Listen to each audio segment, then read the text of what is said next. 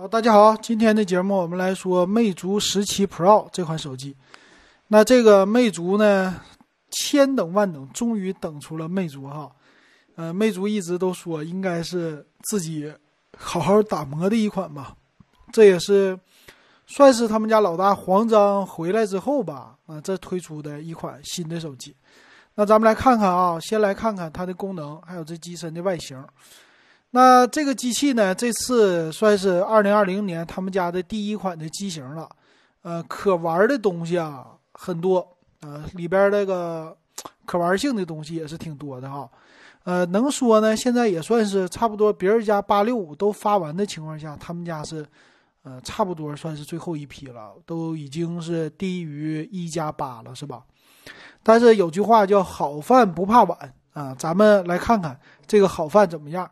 首先来说呢，他们家依然秉承了之前的那些传统吧，比如说屏幕是定制的，这块屏呢是六点六英寸的一块屏哈，也是三星定制，拥有呢九十赫兹的刷新，九十帧的吧，然后一百八十赫兹采样率啊，这些都是今年旗舰机该有的，而且这块屏呢 Super AMOLED 啊，这屏呢直接就是上顶配啊，这一点很好。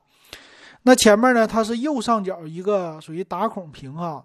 那这一次呢，他们家也说了，这算是真诚道歉还怎么的？我们没有坚持之前的原则，呃，把这个对称性啊什么的，呃，以前说过摄像头放在屏幕上不好，坚持摄像头绝对不在屏幕上。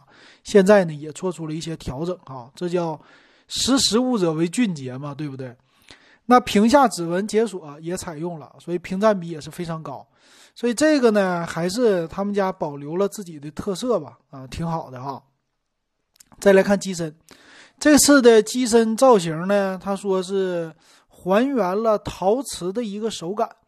那这个呢叫精密陶瓷工艺啊，这个后盖啊，以前在很多家机型采用的话，都是高端机型配备的哈，这一点也挺不错哈。另外一个呢叫什么全平衡的设计。这个全平衡什么意思呢？官方说叫对东中轴对称的一个字意。这个对称呢，指的是吧，你上下啊，这个对称，上边呢是整个的电路板子这些，中间电池，下边呢也有震动的马达，应该是这些东西哈。那这个怎么说呢？反正就是说优雅。那一会儿呢，看它的厚度啊，优雅呢来自于手感薄啊。那拥有的另外两个就有意思了，叫机身的厚度呢是零点五度的一个弧线偏移，还有什么 G 三的曲率哈，这些咱们有一点儿，呃，比较美吧啊，但是怎么说嘛，怎么说都行哈。呃，颜色呢，这次配色也是很干净的一个颜色哈。那五 G 的网络啊，拥有骁龙八六五的处理器，这些都不用说了。这个 M Smart 五 G 到底是什么呢？他们家之前还一直宣传的哈，这个呢说是对于基站呢有一个判断的定位，让它快速连接，还有省电，还有一个是稳定啊。这个其实五 G 本身就有这功能哈，叫 Smart 五 G 的功能，所以他们家加了个 M。那 WiFi 六的标准也都有了啊，这个也挺好。还有叫什么智能专用网络。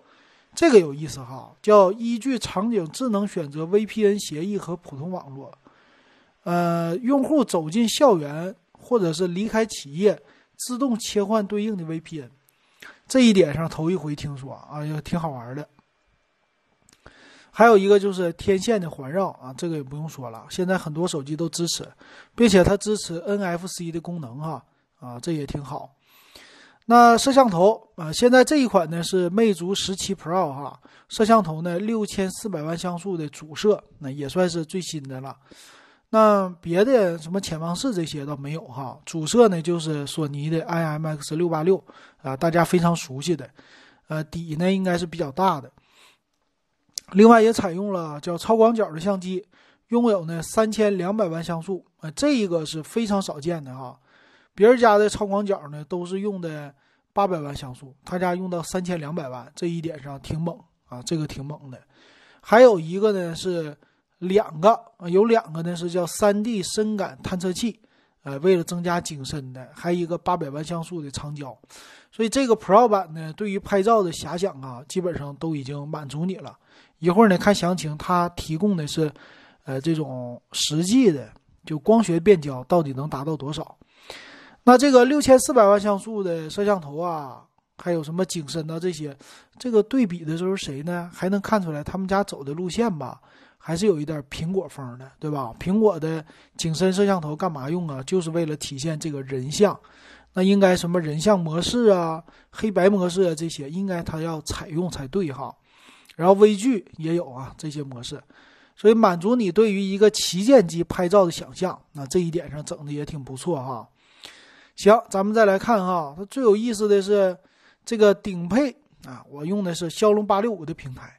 那今年呢？你看啊，它推出的手机旗舰开始推出了，但是中端机型呢还没有推出，呃，走量的机型没有推出，所以走的这个路线有一点回到从前的感觉了哈。之前我们也是给大家说过的魅族的发展历史。今年呢，我就搞一个魅族十七，这两款机型别的不发了吗？应该不会这样的哈。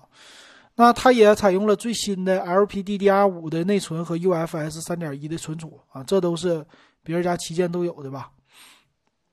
再来看，它有弯麦的四点零，这个四点零呢，你就可以说深层的一个优化吧，属于底层优化啊。你拿它就当方舟编译器就行了啊，基本上就这个意思。再来看续航方面呢，它支持无线快充啊，这也是挺好的一个功能吧。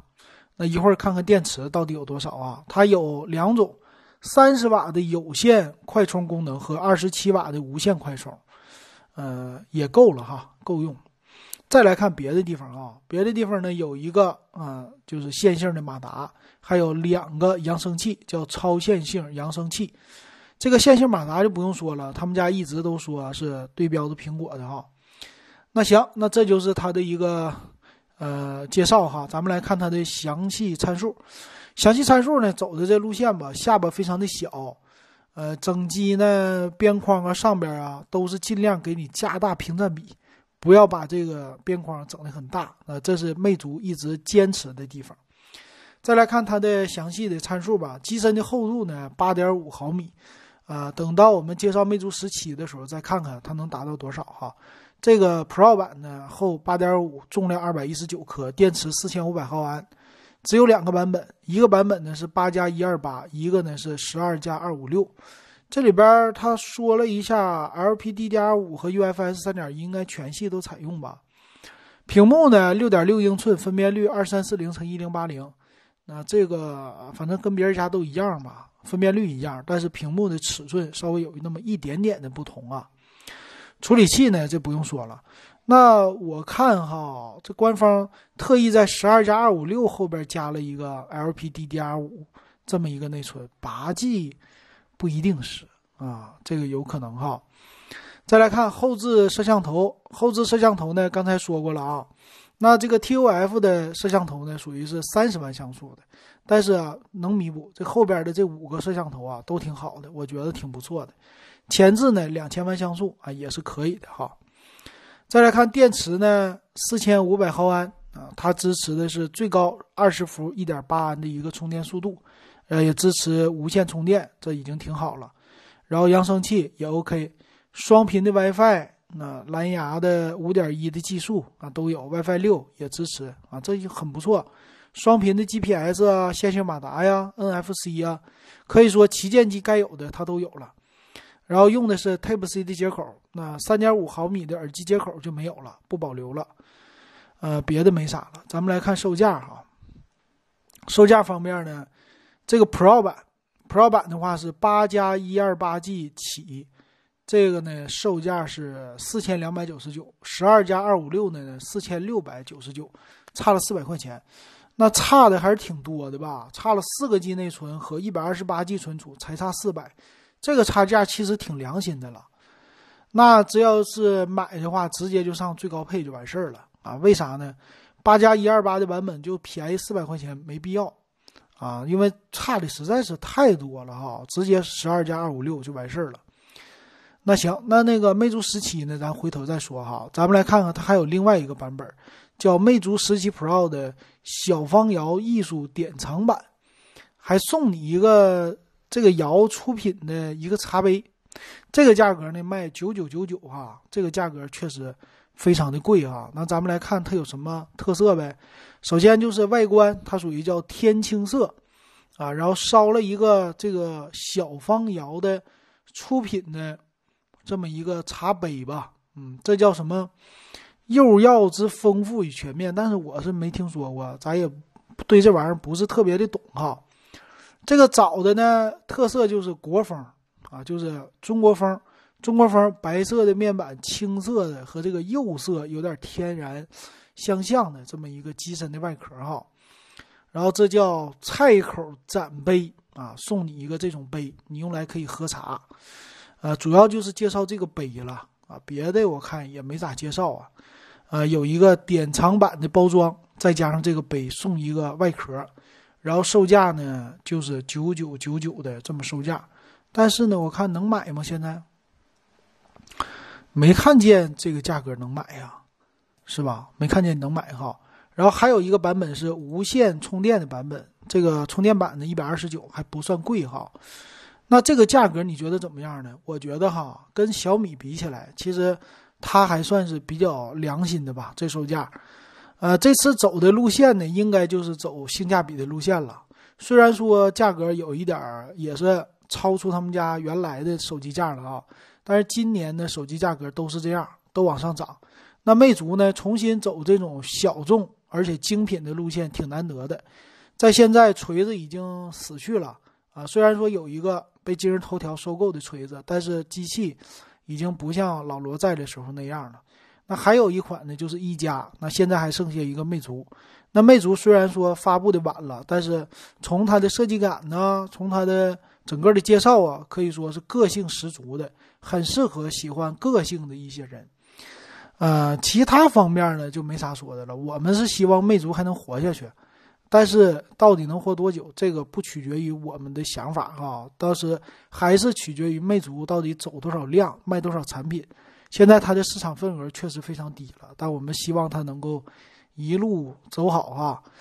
呃，不不是那个意思，希望它能够多出好的产品啊，别人的机海战术情况下，它也别落后。但是呢，产品的质量也能上去，挺不错的哈。但是建不建议买呢？这个就看你了。啊，看你喜不喜欢。你如果真的是魅粉儿，我觉得至少它能推出一款当下最起码和小米啊属于一个等级的，和小米一个价位，甚至比它还便宜的这样的机型，其实已经是很不错了。之肯定是比之前强了，我觉得挺好的哈。呃，不知道大家是不是这么想？好，欢迎给我留言，也欢迎加我的微信 w e b 幺五三啊，五块钱啊，六块钱。入咱们电子数码点评的群。今天说到这儿，感谢大家收听还有收看。